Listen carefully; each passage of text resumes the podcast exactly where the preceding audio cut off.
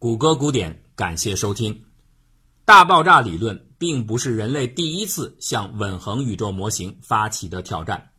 早在1823年，德国天文学家威廉·奥尔伯斯就曾经提出过一个著名的奥尔伯斯杨谬。在当时啊，几乎所有的人都认为宇宙是无边无际、无始无终的。奥尔伯斯说：“假如真是这样的话，那么当你向宇宙中的任何一个方向望去，这道视线必然迟早会穿越某一颗恒星。那既然宇宙是永恒的，不管这颗恒星的距离有多么遥远，它发出的光一定会全数抵达观察者。如此说来啊，在这个方向上。”天空就会像被太阳照耀着一样明亮，宇宙的天幕应该到处辉煌，如同白昼，又怎么会出现深邃的夜空呢？对于奥尔伯斯杨谬，人们已经给出了许多的解释，但是啊，抛开一些怪异的高度假设性的方案，几乎所有的带有合理成分的回答当中，必然的都隐含着宇宙或者说恒星需要有一个时间开端的假设。所以啊，这就不难理解为什么大爆炸理论对奥尔伯斯杨谬的解释最为简单，也最令人信服。宇宙的有限年龄让能够传递过来的光线只能局限于有限时空之内，所以夜晚总是漆黑的，星空总是美丽的。奥尔伯斯杨谬当然不是击垮稳恒宇宙模型的关键证据，因为稳恒态宇宙对它也可以给出自己的回答。不过，彭齐亚斯和威尔逊的发现完全不同。他们找到的宇宙微波背景辐射是决定性的线索。霍伊尔坚定的伙伴赫尔曼·邦迪曾经这样来说：“如果存在大爆炸的话，请让我看一看它的化石。CMB 辐射无疑就是他想要看到的大爆炸化石。正是因为这个发现的伟大意义，在它出现的十年之后的1978年。”彭齐亚斯和威尔逊获得了诺贝尔物理学奖殊荣。有很多的人在谈到这二位的工作以及他们因此而得奖时，都会加上一个限定词“幸运”。这种形容在有些人的表达里边只是一种简单描述，而在另一些人的口中却传递出些许的轻蔑和不忿。宇宙微波背景辐射刚刚被发现时。迪克团队和彭齐亚斯二人组的论文甚至还没有发表，相关的消息已经传得沸沸扬扬。一九六五年五月二十一日的《纽约时报》以头版的位置向公众报道了这个重大发现的前前后后，标题是“信号预示着大爆炸宇宙”。宇宙有一个开端，这个几乎和许多宗教的创生传说相映衬的科学版本的故事。让所有的人如痴如醉，全民沉迷于宇宙幻想的时代到来了。而彭齐亚斯呢，占尽荣光的他，也开始有闲情逸致，通过诗样的语言来渲染自己的发现。当你今晚走到户外，摘下帽子，你的头顶就会感受到大爆炸带来的一丝温暖。如果你有一个品质良好的调频收音机，你就会听到丝丝的声音，它是一种抚慰。又像是海浪的潮涌，在这听到的声音中有大约千分之五就来自数十亿年前的宇宙的回响。变得优雅，对于荣光者来说是一种风度，但是对于落寞者来说是带着一丝严酷的。无论是迪克团队还是彭齐亚斯和威尔逊，在他们的论文中均未提到大爆炸理论的真正创始者加莫夫、阿尔弗和赫尔曼小组的工作。当然了，这倒不是说众人有意的忽略，而是自1948年之后的又经过了的十多年之间，新一代的天文物理学家们已经完全不熟悉他们前辈们曾经的工作了。加莫夫试图利用一切的机会来为自己团队的优先权证明。在德克萨斯州举行的一次讨论 CMB 辐射的天体物理学会议上，当加莫夫被人问到。最近发现的辐射是否真的就是他的团队曾经做出的预言时，加莫夫站在讲台上摊开双手说：“让我打个比方吧，我在这儿掉了一枚硬币，没过多久，有人在我掉硬币的地方重新又捡起了一枚硬币。虽然我们都知道硬币是长一个模样的，但我仍然认为这枚硬币就是我掉的。”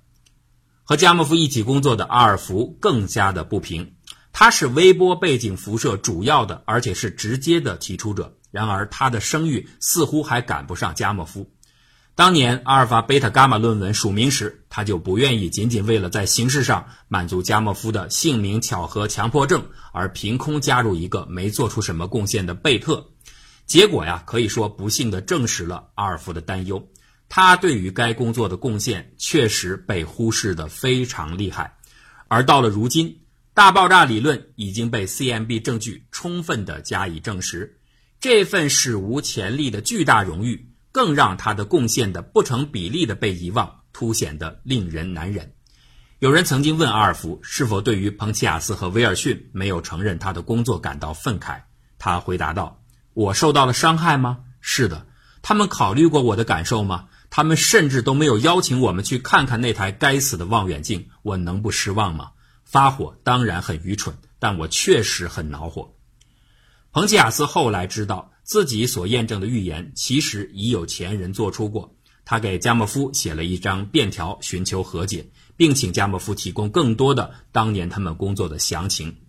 加莫夫完整而细致地介绍了自己团队曾经开展的研究，中间还加上了一句调侃：“因此你看，世界并不始于万能的迪克。”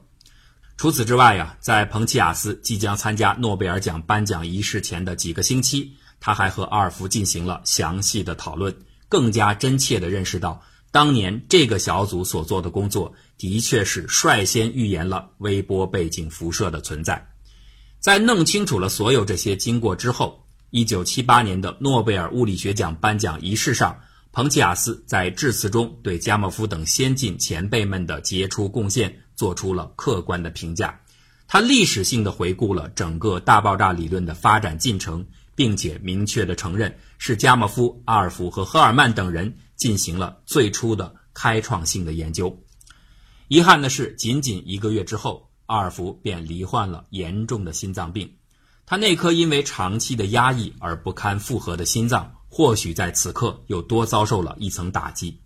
未能分享诺贝尔奖带来的巨大失望。让阿尔弗更加的衰弱，这种心情或许就如同冷静的时候，他和赫尔曼在《大爆炸成因》一书中总结的一样：一个人从事科学有两种原因，一是首次的认识某种新事物，或者完成前所未有的测量，这个过程本身带来的快乐；二是当他做出贡献之后，为人所知的喜悦。尽管我们的许多同事在嘴上都说。即使得不到同行认可，科学本身能够进步才是更加重要的。可是我们却分明的看到，就是说这些话的同事们，他们也对自己的工作被别人认可感到高兴，并且极其愉快的迎接这样的认可。彭齐亚斯和威尔逊当然是幸运的，他们得到了科学界所能给予的最高认可。可是这层幸运的含义，在很多人的心中却被解读为他们的辛劳。和许多伟大的物理贡献相比，似乎获得的太过轻松了。这两个人只不过是检修了一部天线而已。说他们是幸运的，也许是恰当的；但说他们的成就仅仅源于单纯的运气，或者说他们待在家里就捧得了金元宝，是完全没有道理的。幸运是努力之后的机遇，他们为此所做的准备以及耐心细致的付出有目共睹。实际上。发现 CMB 的命运之光，并不是第一次就照耀在这两个人身上。已有的可靠资料表明，在彭齐亚斯和威尔逊之前，至少还有法国人埃米尔·拉鲁在1955年和乌克兰人季格兰·什毛诺夫在1957年，都曾经用射电天文望远镜独立地检测到过微波背景辐射的踪迹。然而，他们都只是简单的把它当做普通设备的白噪声给忽略掉了。鉴于射电观测者的众多和微波背景辐射的普遍，人们有理由相信，除了这些确凿资料记录下来的观测事实之外，肯定还有不少人有机会看到过 CMB 的身影，但是从来没有人特别的关注这种看似毫无用处的杂乱噪声。彭齐亚斯和威尔逊不但没有轻视，而且一以贯之的持续追踪。或许啊。拥有这种超越众人的耐心和执着，才是他们最大的幸运。荣光之下，人们也不应该忘记更早的物理先贤们，正是他们为这一伟大成就共同奠定了基础。爱因斯坦、弗里德曼、哈勃在此时已经纷纷作古，唯一活到了大爆炸理论被证实的这一天的前辈，只有乔治·勒迈特一个人。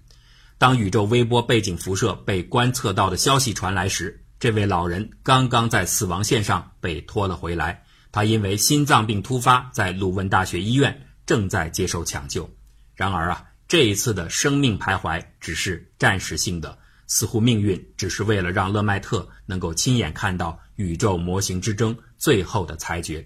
一年之后，七十一岁的勒迈特离开了人世。那么顽强的霍伊尔呢？他选择的仍然是坚守。随着越来越多的人开始转投大爆炸理论阵营，连他曾经最亲密的伙伴邦迪都因为那块宇宙化石的出现而改变了心意。曾经有人做过一项统计。在一九五九年，宇宙模型之争最激烈的时候，当时百分之三十三的天文学家支持大爆炸理论，百分之二十四的人支持稳恒宇宙。而到了彭齐亚斯和威尔逊获奖之后的两年，一九八零年再次进行的统计结果表明，双方的支持力量对比已经变为百分之六十九对百分之二。霍伊尔的老朋友当中，似乎只有托马斯金还在捍卫最初的信念。他说：“我实在看不出稳恒宇宙理论有什么毛病。我不会因为一件事情的支持者人数的改变而转变自己的信念。科学不是盖洛普民调。”霍伊尔本人当然也是坚定无比。他继续嘲笑着那些大爆炸理论的拥护者们，将大爆炸宇宙学奉为圭臬的人们的狂热，显然深深的源于他们对《创世纪》第一页内容的迷信。这是宗教原教旨主义的最强烈的形态。霍伊尔也知道，光靠抨击和打嘴炮是没有用的，科学毕竟讲求实证。所以此后的一段时间之内，他和贾扬特、纳里卡等人合作，不断的修正和调试着自己心爱的稳恒态宇宙模型。他提出啊，宇宙在两次长时间的膨胀期之间，还存在一个规则的收缩阶段。而且在新版本的稳恒态宇宙当中，也不再需要新物质的产生，宇宙本身的物质已经足够解释所有的变化。这样的改进让新的稳恒宇宙能够尽可能多的吻合于已经存在的各种观测事实。尽管相信这个学说的人很少，但至少从某种意义上来说，调整让稳恒宇宙勉强的活了下去。这其实啊，也符合霍伊尔提出的科学理论进化学说。理论家的修正提供了突变，实验中的观测进行了自然选择。所有的物理理论从来不能被证明是正确的或者是错误的，他们只是努力在做到生存下去。可以这样来说啊，稳恒宇宙的新版本让它勉强挣扎在生死线上，而大爆炸理论呢？则日渐成为一棵参天大树，但这就是霍伊尔，他没有放弃自己的初心，依然守护着自己心目中那个最完美宇宙的脆弱的生命。现在，霍伊尔最后的反击希望全部寄托在大爆炸理论的一个并不算很大的弱点之上，这就是宇宙结构的起源问题。如果大爆炸带来的物质分布是绝对均匀的，那么星系到底是如何汇聚产生出来的呢？对于这一点质疑啊，不用高深的理论，连普通的天文爱好者或许都能想到解决方案，那就是假设初始的宇宙爆炸会在各个方向上带有微小的起伏，这种轻微的不均匀的密度会在引力的作用下渐渐产生汇聚的区域，而反过来汇聚的物质又会增强引力的作用。如此循环下去，那最初微小的方向性差异在引力作用下不断的被放大，最后导致星系等宇宙结构的出现。这个方案呢，想想很容易，关键还是得用实验加以证实。如果宇宙诞生时的物质不均匀性的确存在的话，那么它一定会影响到太初宇宙里的光子分布。那从婴儿期宇宙的光线演变而来的宇宙微波背景辐射，也就应该有轻微的起伏才对。彭吉亚斯和威尔逊既然已经检测到了 CMB 辐射，现在只要把这个实验做得更加精细一点，对各个方向的 CMB 强度进行计量，看看它们是否存在强度的微小波动，不就行了吗？原理虽说简单，但做起来着实困难。到上个世纪的七十年代。最新设备的灵敏度已经可以区分出 CMB 辐射里百分之一的电位差，可是仍然没有发现该辐射在方向分布上的差异。这就说明各项异性如果真的存在的话，它的落差将小于百分之一，而这一点意味着在受到各种干扰的地球表面上是不可能完成此项验证的。来自宇宙的问题，最后。还得回到宇宙当中才能解决。大爆炸的最后一块拼图将在太空中填补完整。在本期节目的最后，我们还是想说一下霍伊尔，他至死都未放弃稳恒宇宙的信念。二零零一年，他就是在这样的坚定之中走完了自己的人生之路。在自传中，他曾经这样来说明自己的心路历程。正像许多大爆炸宇宙学的支持者认为的那样，声称我们已经接近正确理论的边缘。在我看来，这无疑是一种傲慢。如果说我自己曾经陷入这样的陷阱，那么它也是一种短暂的傲慢，而且必将遭到报应。人们当然可以嘲笑霍伊尔的顽固不化，但或许啊，他的这种顽强也应该得到我们的掌声。他只是为科学在保留一种不灭的基因，他并没有像某些强权者一样，非要凭借蛮力把落后的信念强加于人。他只是自己默默地在做着一株弱势的转基因的花草。此刻啊，我想起了麦克阿瑟的名言：“老兵不死，他只是凋谢。凋谢的霍伊尔们，希望他能永远守候着静静开放的那些花儿。”那片笑声让我想起我的那些花，在我生命每一个角落，静静为我开着。我曾以为我会永远守在他身旁，今天我们已经离去。在